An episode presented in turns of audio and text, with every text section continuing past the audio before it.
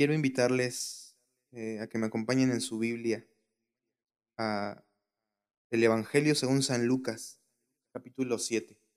San Lucas, capítulo 7, versículo 36. Estamos en los hogares de gracia compartiendo esta serie de, de, sermones eh, cuando Jesús entra en casa de alguien, cuando Jesús visita las casas. Y hoy veremos aquí en Lucas 7:36, cuando Jesús viene a la casa de Simón el fariseo. Y dice así, uno de los fariseos rogó a Jesús que comiese con él, y habiendo entrado en casa del fariseo, se sentó a la mesa. Entonces una mujer de la ciudad, que era pecadora, al saber que Jesús estaba a la mesa en casa del fariseo, trajo un frasco de alabastro con perfume y estando detrás de él a sus pies, llorando, comenzó a regar con lágrimas sus pies, y los enjugaba con sus cabellos, y besaba sus pies, y los ungía con el perfume. Cuando vio esto el fariseo que le había convidado, dijo para sí, Este, si fuera profeta, conocería quién y qué clase de mujer es la que le toca, que es pecadora.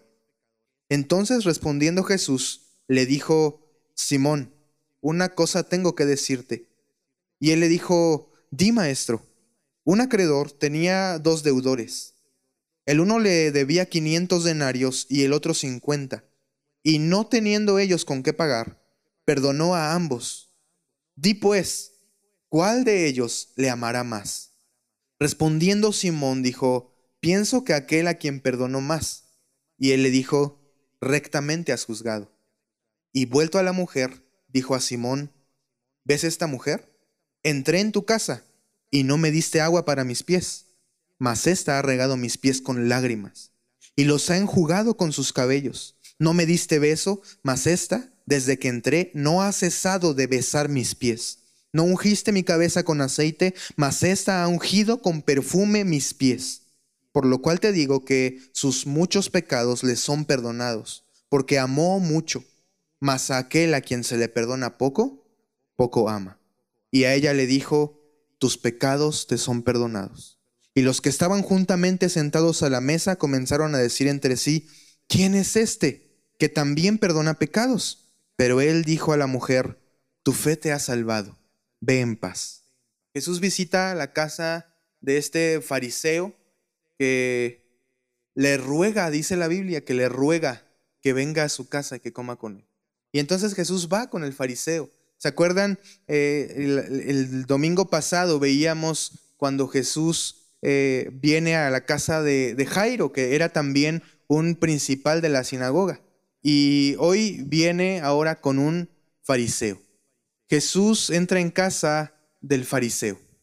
Y entonces el fariseo eh, prepara todo, prepara una gran comida y, y, atiende a Jesús pero realmente no sabemos qué es lo que había en el corazón del fariseo. No todos los que invitan a Jesús a su casa tienen un corazón sincero. Y eso es algo que hoy la palabra nos invita a meditar. Y Simón el fariseo le rogó a Jesús que viniera, pero ¿para qué? ¿Tú para qué estás invitando a Jesús a tu casa? ¿Solamente porque tienes algún tipo de interés? ¿O solamente porque tienes curiosidad, tal vez así como Simón el fariseo? Uno pensaría, wow, pues si le rogó que fuera a su casa es porque creía en él, es porque lo amaba, es porque le quería servir. Pero vamos a ver el desenlace de la historia y vamos a ver que aún Jesús le, le, de cierta manera le reclama ciertas cosas. ¿Para qué caramba invitó ese fariseo a Jesús a su casa? Solamente tenía interés. Y hermanos, el interés no es suficiente. No basta con que tengas interés por conocer a Jesús. No basta porque estés interesado, ¿qué se siente estar en la iglesia? ¿Qué se siente estar con Jesús? Eso no es suficiente. Y hoy nuestro corazón tiene que ser confrontado y tenemos que ser llevados a la palabra y a lo que el Espíritu de Dios quiere hablarnos y quiere, quiere modificar y transformar en nuestros corazones y en nuestro entendimiento. Y entonces está Jesús en casa de Simón, el fariseo, y está comiendo con él y de pronto viene una mujer y Lucas, que está escribiendo este, este relato, dice, era pecadora. y entró en la casa y ni siquiera nuevamente vemos a una mujer que ni siquiera quería ver a los ojos a Jesús. No viene de frente a él. Dice que viene detrás de sus pies y que comienza a enjugar sus pies con sus lágrimas. Wow, yo solo con eso veo una gran diferencia entre Simón el fariseo y esta mujer. Veo una gran diferencia. Y yo me imagino cómo, cómo sería el corazón de esa mujer en ese momento para ni siquiera decir nada y solo llegar a sus pies y, ya estaba en lágrimas. Y lágrimas de tal manera que podía enjugar los pies de Jesús con ellas. Y entonces eh, eh, con, su, con, su, cabello le, le trataba de, de, secar. Pero también traía con ella una, eh, un frasco de alabastro con perfume. Y, y ungía los pies de Jesús. Y entonces Simón, nuestro amigo Simón, piensa en sí mismo. No lo dijo, él lo pensó y dijo, si este de veras fuera profeta, sabría qué clase de mujer le está tocando los pies. Sabría que es una pecadora. Él ya le hubiera dicho de qué se iba a morir si de veras fuera profeta. Y entonces Jesús entiende lo que Simón está pensando. Y Jesús le dice, a ver, Simón, tengo una cosa que decirte. Simón estaba pensando y de repente Jesús le dice, Simón, te voy a decir algo. Y entonces le dice, sí, dime maestro. Y él le dice, un acreedor tenía dos deudores. Uno le debía 500 eh, pesos y el otro le debía 10 mil pesos. Y entonces, sabiendo él que no tenían dinero para pagarle, ni el que le debía 500 pesitos, ni el que le debía 10 mil, no tenían para pagarle, perdonó a ambos. Y entonces le pregunta y dice, a ver, tú dime, ¿cuál crees de esos dos que va a amar a Jesús? ¿Cuál crees que va a amar más a Jesús? Perdón, ¿cuál crees que va a amar más al acreedor? Y entonces eh, Simón responde y dice, pienso que aquel a quien perdonó más. Y entonces Jesús le dice, exacto, rectamente has juzgado. Y entonces eh, Jesús voltea con la mujer y le dice a Simón, mira, yo entré a tu casa desde hace rato y estoy contigo y no me diste agua para mis pies, pero ella ha regado mis pies con lágrimas y los ha enjugado con sus cabellos. No me diste beso, pero ella, desde que entré, no ha cesado de besar mis pies. No ungiste mi cabeza con aceite, mas esta ha ungido con perfume mis pies.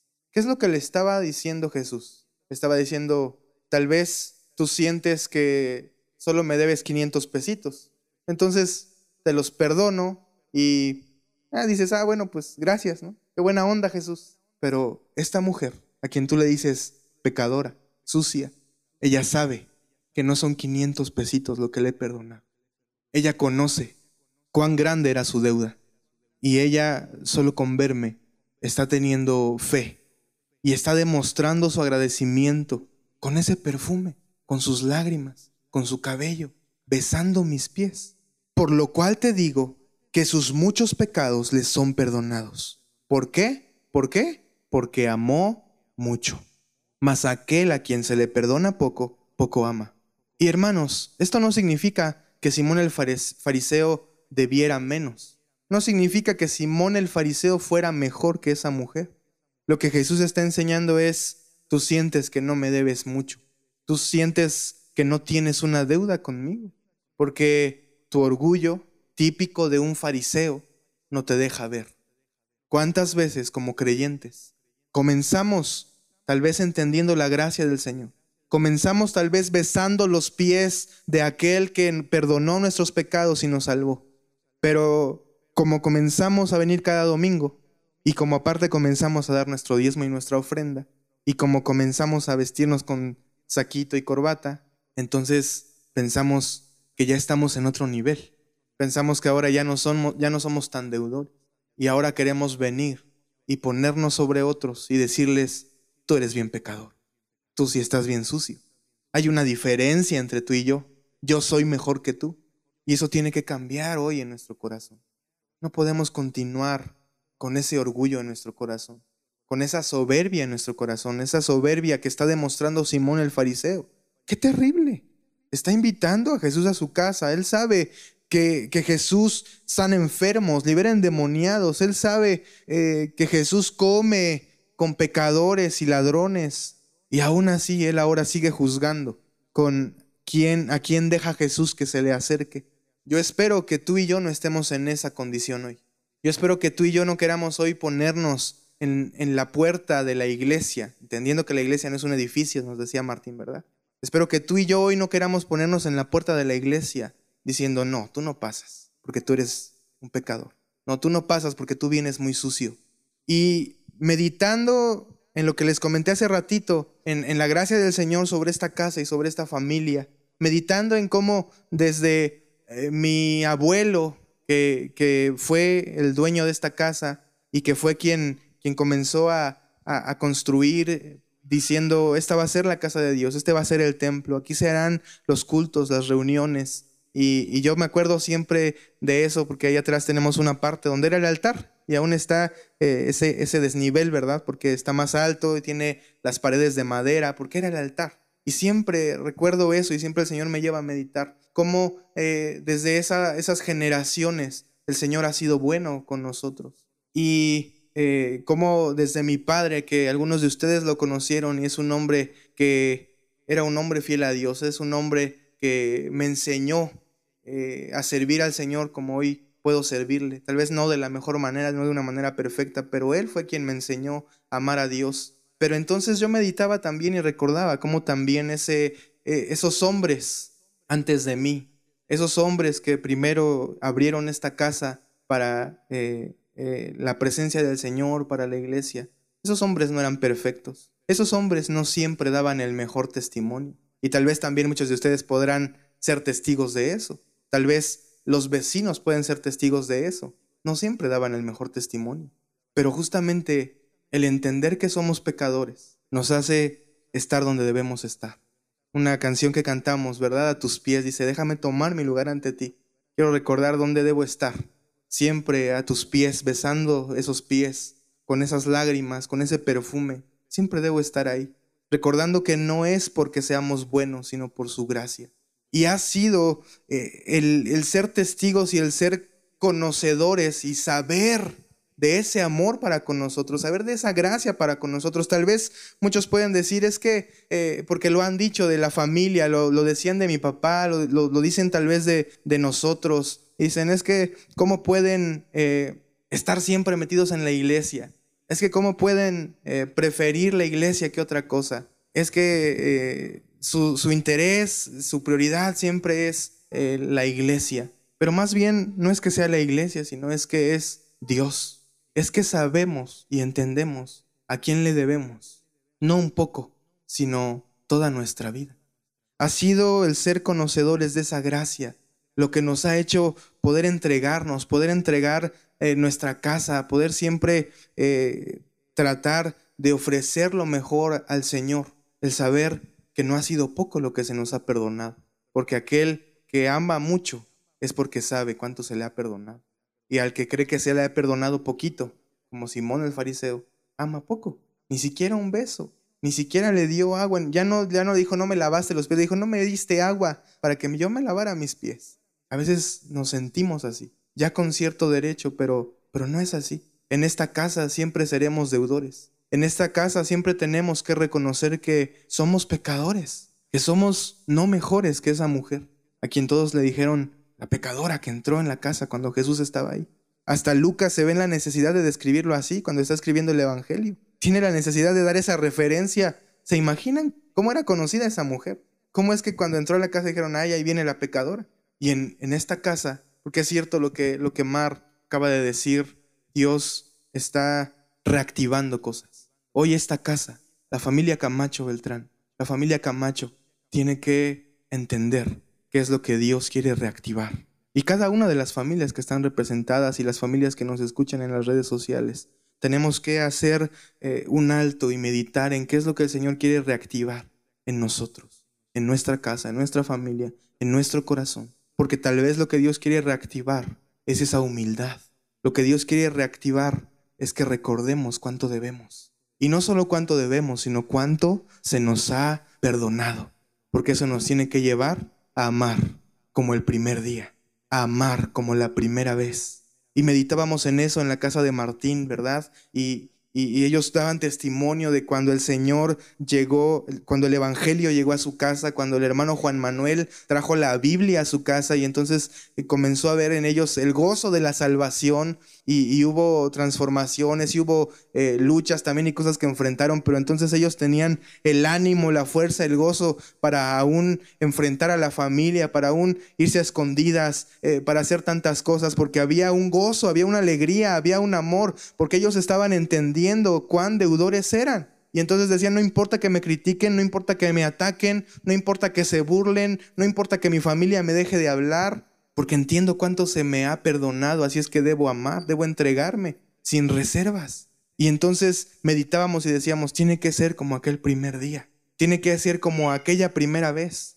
tiene que, tenemos que volver a ese mismo nivel de alegría en nuestro corazón, en nuestra vida, como el primer día con esa alegría con la que mi abuelo construyó los cuartos para que fuera el templo, con la alegría con la que mi padre abría las puertas de la casa, de la casa para que la gente viniera y fuera edificada y fuera animada y orara, oráramos por ellos y fueran ministrados, con esa misma alegría del primer día cuando el Señor nos alcanzó, cuando el Señor nos dijo, tus pecados te son perdonados porque tu fe te ha salvado, ve en paz. Con esa misma alegría debemos de seguir hoy amando, debemos de seguir hoy sirviendo, debemos de seguir hoy dispuestos a entregarnos al Señor y a ir a donde Él nos dice que vayamos.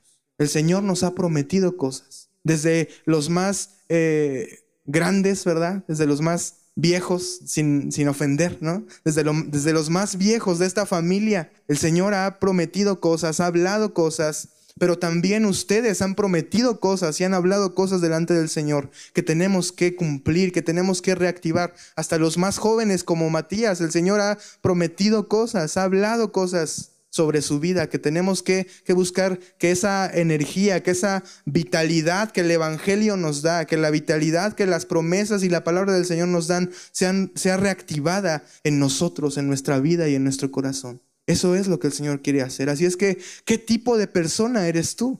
En esta historia eres Simón el fariseo, que no entiende por su soberbia, no alcanza a comprender cuánto debiera entregarse al Señor que lo está perdonando. ¿Eres Simón el fariseo que se pone en la puerta para decir quién puede entrar y quién no? ¿O eres esa mujer que ni siquiera pregunta de quién es la casa, ni siquiera pregunta si puede pasar, ni siquiera pregunta nada? Solo llega a los pies con sus lágrimas, con arrepentimiento, sabiendo quién es ese Señor al que le está lavando los pies y por eso ni le habla ni, los, ni lo ve a los ojos por la vergüenza que hay en esa en ella de saberse pecadora, pero le ofrece lo que tiene. Hasta algunos que estaban ahí dijeron, "Uy, con lo de ese perfume, mejor lo hubiéramos vendido y hubiéramos sacado lana para hacer otras cosas." Pero esa mujer dio lo mejor que tenía lo más valioso que podía ofrecer. Ella sabía que era pecadora, que, que el perfume más caro y más, que más rico le era no, no iba a, compararse, no iba a poder limpiar su, su, su pecado. Pero ella estaba ofreciendo lo que tenía. dijo, Señor, si esto es lo que tengo, esto es lo que te voy a dar, si es lo que puedo ofrecer, te lo voy a ofrecer, confiando. Y entonces Jesús le dice, tu fe te ha salvado. Esa mujer ni siquiera dijo que tenía fe, esa mujer ni siquiera dijo nada. Pero Jesús sabía que por el acto que ella estaba haciendo, por la acción que ella estaba haciendo, sabía la fe que tenía esa mujer, la fe que tenía en quién era Él, que era el Hijo de Dios, que era el Cristo. Sabes, no se trata de palabras, no se trata de hablar y decir, se trata de acciones, se trata de actos. Jesús sabe la fe que tienes en Él por tus acciones, por tus actos. No necesitas decir una palabra. Así es que nuestro anhelo es que el Señor reactive en nosotros ese amor como el primer día, esa disposición a servir como el primer día, esa humildad como el primer día. Padre, gracias por tu palabra. Gracias porque tú estás hablando a los corazones. Te pedimos en el nombre de Jesús que tu palabra cumpla su propósito, el propósito por el cual fue enviada. Y sabemos que tu misma palabra dice que, que esa palabra no vuelve vacía, sino que cumple el propósito por el cual tú la enviaste. Señor, las familias aquí representadas están en tus manos. Señor, que sea reactivado el amor por ti, que sea reactivada la humildad, que sea reactivado el deseo de servirte en cada casa, en cada familia y en cada corazón. Padre, no permitas que nuestros corazones se endurezcan de tal manera como aquel fariseo. Y Señor, que no te busquemos solo por curiosidad, que no te busquemos solo por algún interés, que no te busquemos solo por lo que podamos recibir de ti, que te busquemos y nos postremos a tus pies, porque sabemos cuánto nos has perdonado, cuánto nos has amado y que nos has salvado y que nos has dado vida juntamente contigo. Vuélvenos el gozo de tu salvación y espíritu noble nos sustente. Padre, establece tu orden en cada casa. Trae orden, ordena las cosas en las casas de la iglesia, primero en los corazones. Y Señor, que podamos entender lo que tú estás haciendo en este tiempo, lo que tú habías estado hablando, lo que tú habías prometido, que tú tenías un plan para volver los corazones hacia ti. Gracias porque prometiste que vendría el renuevo del Señor sobre los justos. Gracias porque hoy somos testigos de cómo tú estás renovando, cómo tú estás reviviendo. Gracias te damos, Señor. Trae bendición hasta que sobreabunde a cada familia. Eres bueno y te damos gracias y nos rendimos a ti y te entregamos nuestra vida y te pedimos que nos uses, te pedimos que nos dirijas, te pedimos Señor que nos limpies. Cada uno de nosotros reconocemos que tendríamos que ser llamados pecadores. Cada uno de nosotros reconocemos que te necesitamos. Hoy venimos a tus pies, hoy venimos ante ti para entregar todo lo que tenemos. Padre, pero que no sea solo algo de un momento, sino que sea algo duradero en nosotros y que permanezcamos a tus pies y que permanezcamos siempre entregándote nuestro corazón, entregándote nuestra vida, entregándote nuestras prioridades, entregándote nuestros planes. Señor, aún trae limpieza de los rencores, que sea lo primero que entreguemos a ti. Quita la suciedad del corazón, que podamos entender lo que tú dijiste. Perdonen para ser perdonados. Amén.